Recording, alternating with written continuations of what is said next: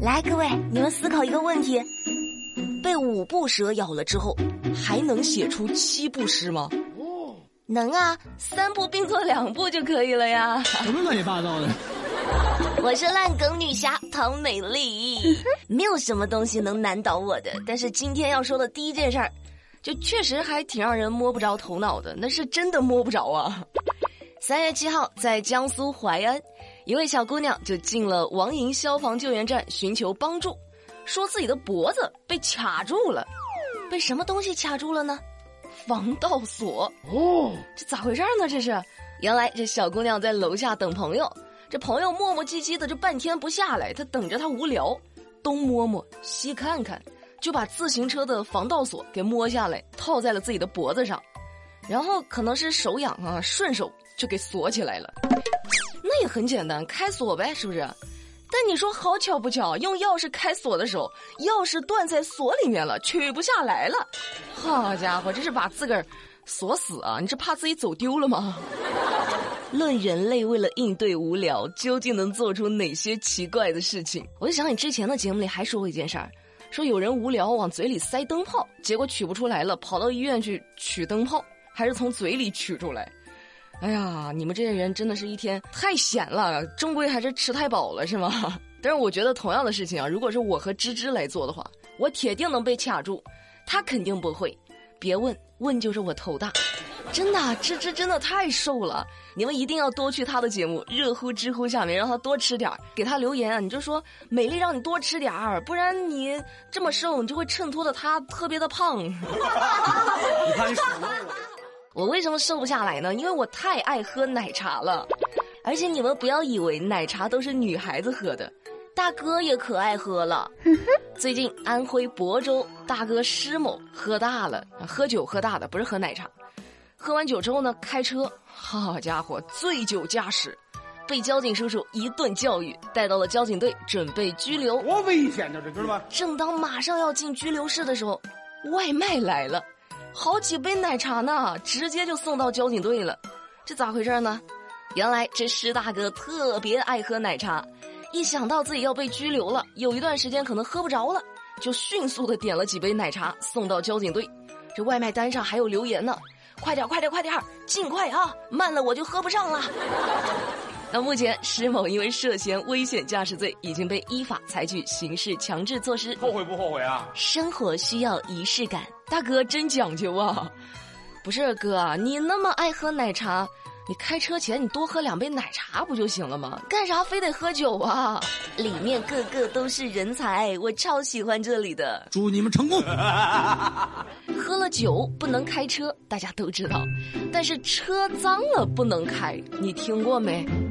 因为在三月九号这天，成都市城市管理委员会、住房城乡建设局、交通运输局、公安局、交通管理局四个部门是联合发布了一份关于加强脏车出入城综合整治的通告。这个通告说了点啥呢？说没有经过清洗的脏车就不能在成都五加二区域城市道路上开了。脏车不让进城，好家伙！洗车店的老板听到这个消息，笑得不要太高兴了。哎，那么问题来了，脏车要怎么开去洗车店呢？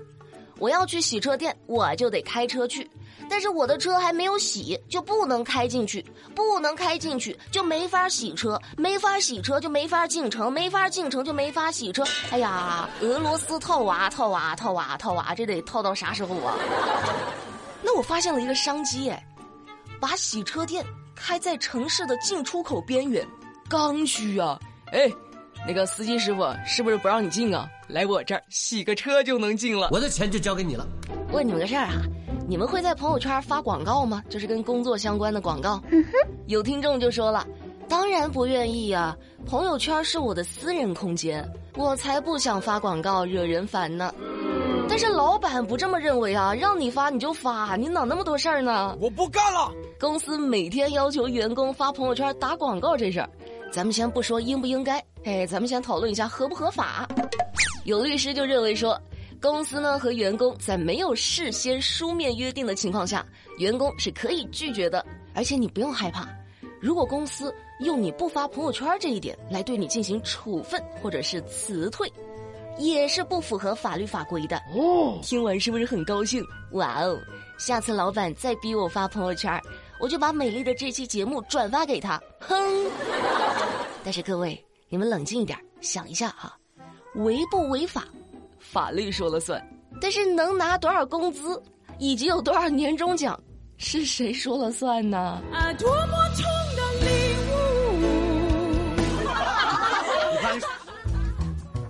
再跟你们说件事儿哈，这事儿呢发生在宁夏银川。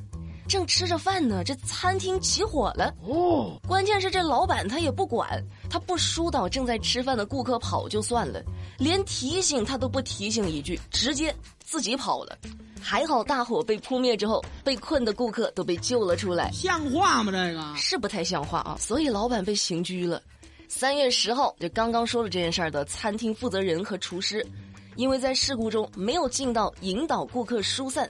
导致三名顾客被困火中，分别被处以五天、十天的刑拘。后悔不后悔啊？美丽给大家科普一下哈，虽然说没有相关法律规定说餐厅负责人有救助义务，但是餐馆负责人和顾客他是存在一个合同关系的。你们来我这消费，那我自然也得承担你们的安全保障义务。但是法律对救助义务的要求呢，也不是很高，只要餐馆尽心尽力的尽到一个救助义务，责任就可以免除了。但是像这种啊，对顾客的安全不管不顾，就需要承担法律责任。不是，我就不明白了，你至少喊一声一起跑啊，是不是？一起跑就完了呗，又不用你抱着客人跑，你喊一句怎么啦？这要通知顾客跑就一句话的事儿，你你却只顾着自己逃，忒缺德，令人发指，让人有些生气。节目最后要说的这事儿也挺让人生气的。说三月九号，在江苏南京，一只没有牵绳子的狗狗就冲进了陆先生的店里，就朝着店里一只正在睡觉的猫咪一通乱咬。陆先生一看，哎呀，这小猫咪被欺负的都快哭了，都就过去踢了这狗狗一脚啊，让它不要再咬小猫咪了，还跟狗主人说呢。你们家狗上次就没有牵绳子，已经咬过我们家猫一次了。你这次为什么还不拴绳子？没想到狗主人不但不道歉，还骂人。哎，你的猫怎么不拴绳啊？你的猫就是犯贱，一条野猫。你听听，哎呦，听听，这说的是人话吗？啊陆先生表示，这只猫以前的确是流浪猫，但是现在已经被自己收养了。希望大家不要只顾着爱护自己家的宠物，也要学会换位思考。什么人嘛，闯进别人家，然后咬了别人家的猫，还嫌人家的猫不拴绳子，还有没有王法了？还要脸吗你？猫咪怕生不惹事，狗子嚣张爱咬人。此时此刻心中有什么想法没？好了，那节目的最后依然是我们的老规矩，留言上榜墙。我们一起来看看，在上一期节目的互动区有哪些留言吸引了美丽的注意。一位叫时光的朋友给美丽留言说。美丽，你也让热乎知乎的芝芝在节目里加上留言上榜墙呗。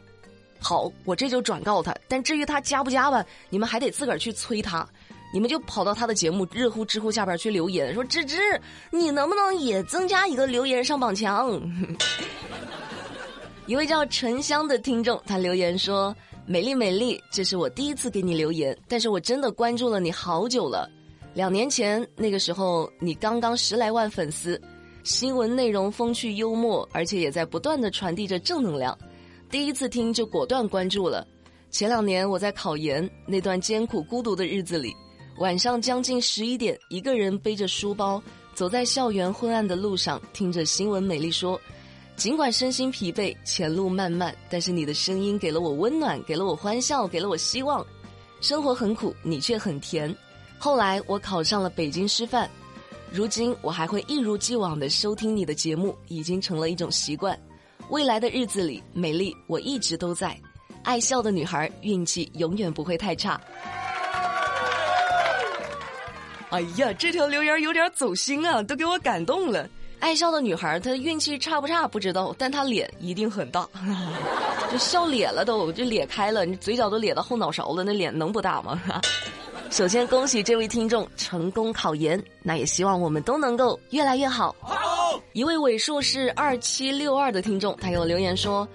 不知道在座有多少人是使用天猫精灵听的美丽说。我第一次听美丽说，是因为有一天跟天猫精灵说了一句晚上好，天猫精灵就开始给我播放美丽说。由于我是一个夜猫子，经常十二点以后睡觉，但是十二点以后推荐节目就变成早间的了，所以为了不错过美丽说，我每天十二点以前就会准时开始听晚上好，不敢错过。哇哦，原来对着天猫精灵说晚上好能够听到我的节目。这么神奇呢，我都不知道。我晚上回去也试试。今天最后一位上榜的留言来自小丽，她说：“美丽你好，最近我真的很累，中年面临的种种难题，父辈的离开，孩子的未来接踵而来，压得我喘不过气。每天有点独处的时间，就听听你的节目，让我可以放松十几分钟。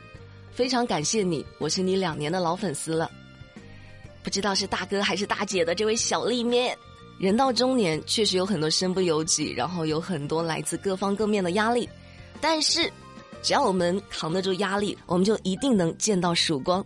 加油，和美丽一起加油！好啦，那今天的节目，美丽就跟你们聊到这啦。